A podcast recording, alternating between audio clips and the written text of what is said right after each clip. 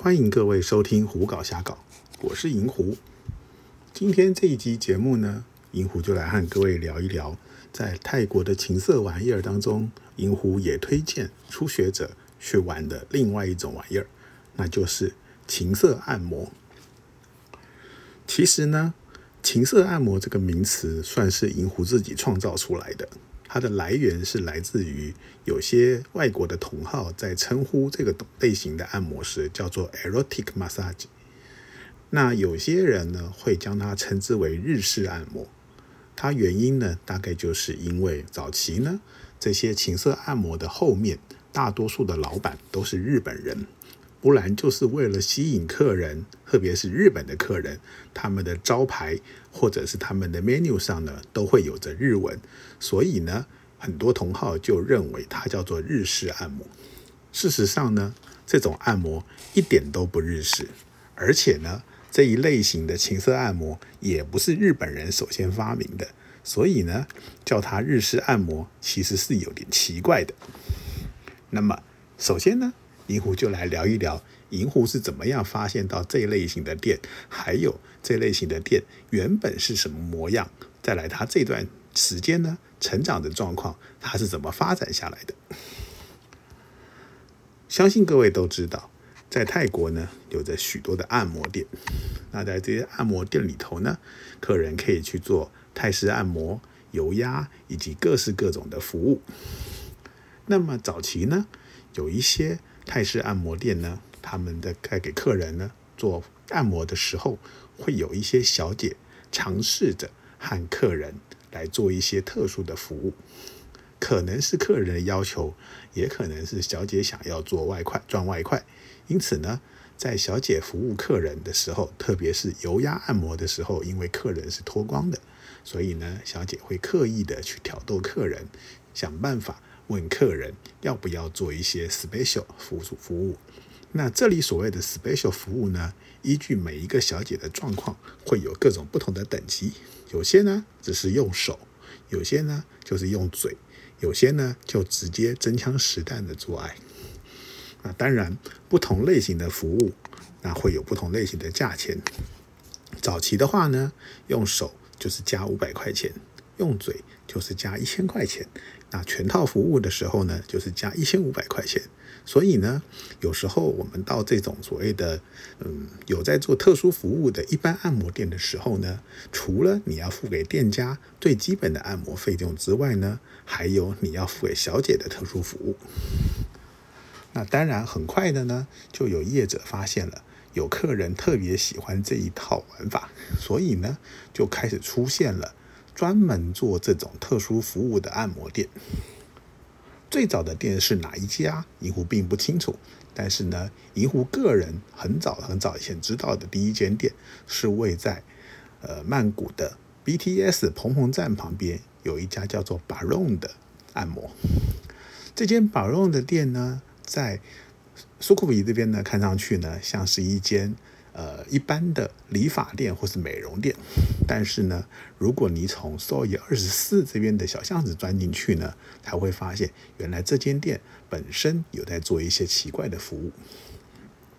银狐第一次知道这间店呢，是从一个老外的论坛上看到的。那个时候呢，有一个外国人在这个论坛上写了一篇关于这个 B B T S 蓬蓬站旁边有一间店，进去可以挑小姐直接上房间做爱按摩的一间店。所以呢，银狐就照着那篇文章的指示来到了这个地方。从外表来看呢，这间 Maroon 呢其实还蛮破旧的，而且呢，小姐们呢大概因为主要的客人是以欧美人士为主，所以大多数的小姐的长相呢，并不是我们亚洲人，特别是台湾人会喜欢的类型。不过既然来了呢，银狐就挑了其中的一位小姐。那那个时候的价钱呢，就是油压是每一个小时四百块钱，然后呢。另外再加上特殊服务的一千五百块钱，也就是说，如果你选择的是一个小时的油压加上特殊服务呢，那就是四百加上一千五等于一千九百块钱。我通常来说呢，如果你想要特殊服务又想要按摩的话，一个小时通常是不太够的，所以大多数的客人会选择一个半小时、两个小时或者是更长的时间。有过这一次的服务之后呢，银狐就发现说，哎，这种明着告诉你说我就是要做特殊服务的店呢，其实还蛮有趣的。所以呢，就开始多注意相关的资讯，看看还有哪里有这一方面的店。很快的呢，银狐就找到了一间位在苏库比所以三十一巷子里头一间名叫 Arrow Inn 的饭店楼上有家名叫 Arrow。Massage 的店，那 Arrow Massage 它是一个寄居在这间饭店里头，我记得是五楼还是六楼的一间按摩店。客人来到这个饭店之后呢，搭着电梯来到楼上这个店的呃房间，然后呢在那边呃挑了小姐，付了钱之后呢，就会被带到饭店的房间里头去进行服务。那这间 Arrow Massage 呢？他是一个日本的老板开的，所以呢，从那个时候开始呢，似乎是因为他做出了一些成绩，开始有很多的店学习他的这一套玩法。那这位老板呢，后来在苏库比的 Soy 二十六上呢，开了另外一间蛮有名的 Paradise Massage。然后呢，Aero Massage 那个位置呢，或许是因为合约到期了，也或许是因为它的交通比较不方便，因为从大街上走到 Euro Inn 大概要十分钟的时间，所以呢，原来的 Euro Massage 呢就关掉了，他就专心的营运这个 Paradise Massage。从这个 Paradise Massage 之后呢，在 BTS 蓬蓬站附近就开始陆陆续续的冒出了非常多这一类型的店，也就是后来银狐称之为情色按摩的这种店。这种店呢，跟传统的按摩有提供特殊服务的最大不同就是，他们是摆明着我就会做特殊服务的。不过早期的时候呢。大多数这一类型的店呢，还没有那么的明目张胆，因此呢，很多店的收费方式还是客人到了店里头挑了小姐之后，在柜台的地方支付按摩的费用，然后呢，到了楼上，在小姐进行按摩完做了特殊服务之后，要离开房间之前，再给小姐这个特殊服务的价钱。同样的，刚才也说过了。在这里通常是油压一个小时四百块钱，然后呢，特殊服务一千五百块钱。以那个时候有一间还蛮有名，现在也还存在的，叫做 Angel Massage 来说呢，那个时候呢，大多数的客人是选择一个半小时或者两个小时的油压，也就是六百块或者是八百块泰铢，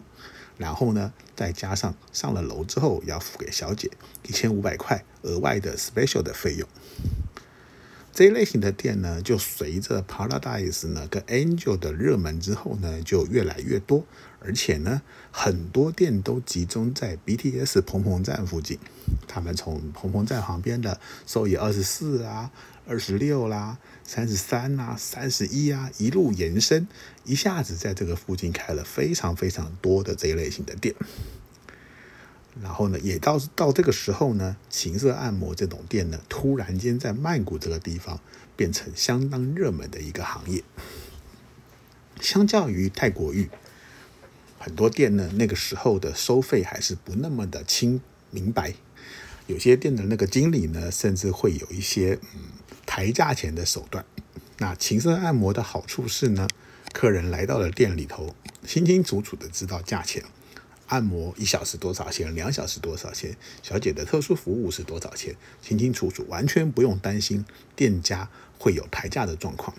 那至于说服务结束之后呢？因为那个时候特殊服务的费用是额外再给小姐的，所以呢也没有小费这方面的问题。因此呢，很多人发现说，哎，情色按摩这个玩意儿比起泰国浴要来的清楚许多。因此呢。更多更多的人就开始来玩情色按摩，再加上呢 BTS 蓬蓬站本来就是一个很热门的地方，能够搭乘 BTS 就来到这些地区呢，也是交通很方便。因此，很多的人开始比较少去泰国浴，多来情色按摩。也因为这个样子，情色按摩变得越来越热门，所以呢，开始呢，有一些店家会搞出一些花样。举个例子来说，可能一开始大多数的店就长得还是像一般的按摩店一样。那楼上的服务的房间呢，大概就是一张小小的单人床，然后旁边隔了一区是淋浴区。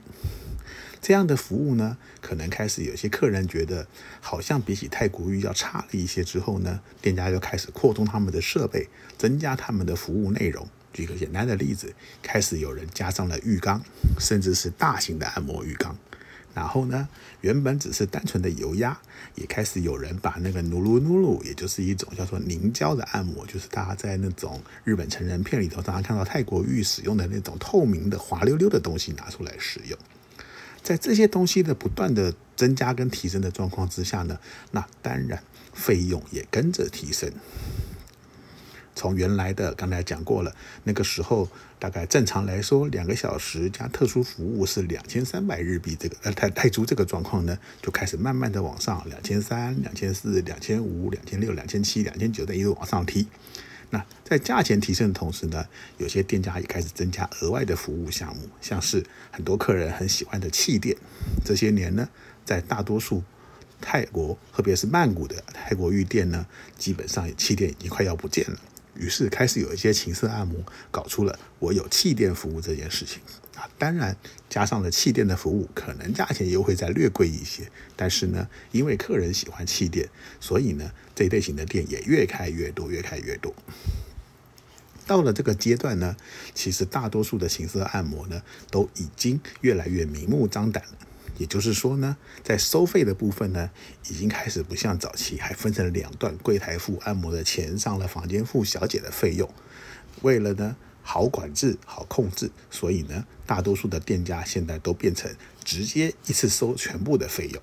像换句话说，就算你去的是一般的这种情色按摩，它没有什么额外的状况的话呢，两小时的油压按摩加上特殊服务。两千三百块日币就是直接在柜台支付两千三百块日币了。那这几年呢，情色按摩的价钱也是略有调整。现在大部分来说呢，两千五两个小时或者两千七两个小时是比较常见的价钱。那不然的话呢，如果因为房间的设备比较好，有大浴缸、有大型的按摩浴缸或者有气垫的话，甚至到三千、三千二、三千三、三千五都是有的。那服务的时间呢？从早期的大多数是两个小时来说呢，这段这两年来说也略有缩减。啊因为对店家来说，其实大多数的客人呢，到这种的店，其实呢。按摩已经不是那么重要的，他们要的只是小姐帮客人随便捏一捏，那我可以做爱。因此呢，有些店家开始把时间缩短到九十分钟，甚至有些店家直接推出了六十分钟或是四十分钟这样的服务。那以这样的服务状况来说呢，基本上大概也都没有什么按摩了。情色按摩发展到这个阶段呢，基本上它已经变成一个类似像泰国浴一样的地方。但是呢，相对于泰国浴来说呢，因为这些店的外观看起来还是没有泰国浴那么豪华，他们的内部的设备也还是和一些高级的泰国浴相比要略微逊色一些。但是呢，因为店的规模比较小。建筑物本身也比较小，房间也比较少，小姐也比较少，所以因此呢，它的投资相对来说并没有那么高，也成为了很多各种不同国家的人到了泰国想要进入情色这个行业的时候会从事的一个行业。那不过呢，还是要说的一件事是，情色按摩这件东西呢，毕竟还是一个挂羊头卖狗肉的，他们在名义上他们都是按摩店。他们做的这些特殊服务呢，其实某个程度来说还是违法的。因此呢，之前在某段时间，情色按摩曾经有一段风声很紧的时候，会有警察来查这些按摩店有没有在做这些非法的行为。那个时候呢，就有不少的情色按摩店被查获，或者甚至是说为了躲避风头，暂时的呃关门营不就不营业，或者是说怎么样状况都有。那这是目前的情色状况按摩的状况。那情色按摩呢？早期银狐刚才有说过，最早的第一间店其实是一个欧美人开的。然后再来是日本人。其实这些年呢，如果你如果有去泰国的话，你还会发现有很多情色按摩的背后呢，其实它的真正的老板可能开始什么韩国人啊、台湾人啊、中国人都出现了。那这些人呢，很多人要投资这个行业的另外一个原因是，他们可能本来在哪一间情色按摩有位熟悉的小姐，所以呢，他们就拉了这位小姐来当妈妈桑，然后呢，由这位小姐来负责管理这家店。因此，这位小姐会去开始招小姐，招小姐的来源有可能是新的小姐，也有可能很多是其他原来就在情色行业工作的，甚至是可能原来这位妈妈桑原来工作的地方的小姐，就这样被拉来了她的店里头。因此呢，情色按摩这个这个行业呢，在曼谷来说算是非常的激烈。大概每一两个月都有新的店开张，也一每一两个月都有旧的店关掉。曾经也看过一些店，看到一些熟悉的小姐变成了妈妈桑开了新店，但是呢，可能半年一年之后呢，因为不赚钱，金主撤资了，或者各种原因，这个店关掉了。于是这位妈妈桑呢，又回到了情色按摩来做小姐。这些状况都是有发生的。那很有趣的一件事情呢，是情色按摩很奇怪的是，基本上是以曼谷为主。帕塔亚呢几乎没有看到，也就是帕塔亚呢，它还是以早期的那种按摩店偷偷做 special 服务的这种方式在营运着。为什么会这样呢？我相信可能跟曼谷本来这个地方它就是一个大都会，而且是最多观光客、最多外国人来的地方有关。因此呢，它能够养得起这样的一个行业，因此有这么多的情色按摩，甚至是说有这么多的人愿意在这个地方投资情色按摩。那么其他的地区呢，或许是还没有到那个规模，然后呢，也或许是这方面的需求相对来说没有曼谷这么多，所以呢，这种店呢就没有看到，或者是可能有，也只有一两间而已。那这个呢是情色按摩非常有趣的一个状况。那对于银狐来说，常常建议初学者呢去泰国呢，第一个玩的就是泰国浴，因为要享受一下泰国的特色。再来呢，就是玩情色按摩，因为玩情色按摩很简单，你到了店里看了 menu，挑选了你要的服务项目，然后挑小姐。有些店可以让你看照片挑小姐，有些店甚至可以直接看到小姐本人。那对于我们来说去玩的人呢，能够看到小姐本人的挑人，当然是比起看照片要挑人要安全的许多。然后呢，付了钱，上到楼上的房间接受服务，可能是洗澡，然后是按摩，然后就做爱。这样的一个过程呢，简单明了又好学习，难度并不会很高。你不需要有太好的外语能力，也不太需要有太强的沟通能力，就可以享受到不错的服务。那这个是情色按摩，以我推荐给大多数刚刚去泰国玩乐的人可以入门的项目。那么今天的这期节目呢，就是介绍情色按摩，它的未来会怎么样呢？我相信会持续的发展下去。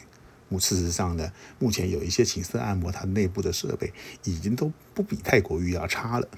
所以呢，相信未来的未来，只要情色按摩这个行业持续的有足够的客人，它还会继续的发展下去。那么今天的这期节目呢，就到这里告一个段落。谢谢各位的收听。